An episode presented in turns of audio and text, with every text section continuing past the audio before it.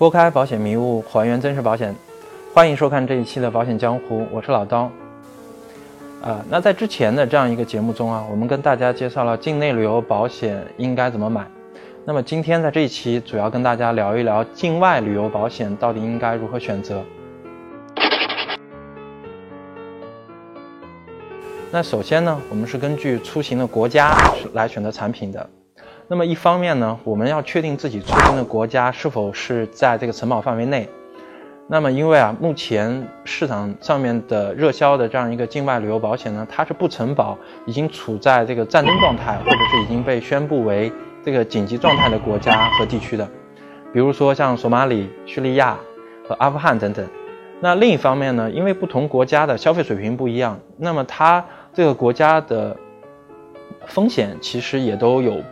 也都有不同，那所以呢，这就决定了我们在选择境外旅游保险的时候，呃，选择的保险类型其实也是不一样的。那比如说啊，如果我是在二零一六年去这个巴西去看那个奥运会，那么实际上呢，在巴西它的盗抢是非常严重的。另外呢，在那个期间，寨卡病毒又是属于一个高发期。那么，所以呢，我们在选择这个保险的时候呢，就特别需要注意，这个保险里面是否有涵盖这个个人随身财产和疾病医疗这个两方面的保障，那以及这个保障额度是否能够满足我们的需求。那一般呢，我们会按照这个出行天数来选择保险期限，比如说啊，我如果出行十天。那可能我们就会直接选择一个十十天的保障期限。那但是呢，其实这事儿没有想象中这么简单。假如我们是去欧洲的话，那投保签证保险，它就需要除了需要把这个出行时间考虑进去呢，还需要特别去考虑到这个不同地区的使馆以及不同的出行国家对这个保障期限的有一些特别的要求。啊，那么举个例子啊，如果我是去北京意大利使馆去办理这个签证保险，那我是计划去意大利是出行十天，啊，那么我在选择这个保障期限的时候，实际上是必须要买满一个月的，呃，才能够符合这个大使馆的要求。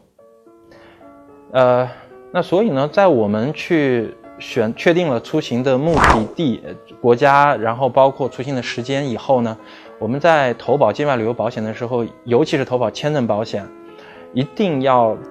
跟我们的客服人员来进行一次沟通，以免呢我们在选择保障期限的时候，呃，它不符合这个大使馆的要求，给我们的这个出行或者是签证的办理带来一定的麻烦。我们还有两个就是需要非常注意的这样一个点，那。这里需要特别提醒的是啊，如果我们是长期待在境外，呃，并且选择了一年的这样一个保险期限，那么我们就需要特别注意，目前市面上面热销的这个境外旅游保险，一般啊，它都会明确的标出这个单次出行的天数限制，那一般是在九十天到一百八十二天。那如果我们单次出行超过了这个天数，人在国外，就算后期在境外发生了风险，保险公司也是不会去承担这个责任的。那当然，如果我如果是在一年内多次往返的话，就不存在这个问题了。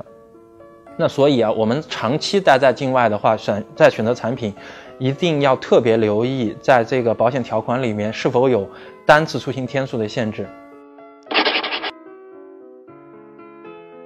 那最后呢，我们需要提醒大家的就是，目前现在有很多人出境旅游啊，都会从事一些潜水、滑雪，包括乘坐热气球的这样一些旅游项目。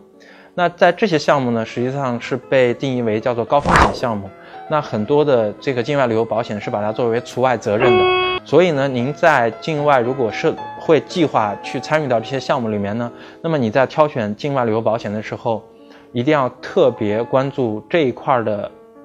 这一块的高风险项目是否在这个承保的保障范围内。那么 OK，呃，我们。知道了上述的四个因素匹配下来，基本上就可以确定我们这次需要投保的具体的类型到底是选哪个境外旅游保险了。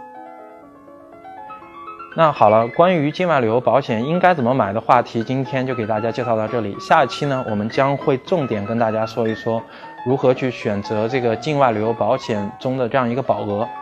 那如果您对境外旅游保险还有自己的一些见解，或者是有其他疑问的话，欢迎在节目下方留言，或者是关注我们的这个微信公众号“惠泽保险”和我们一起交流。感谢收看，我们下期再见。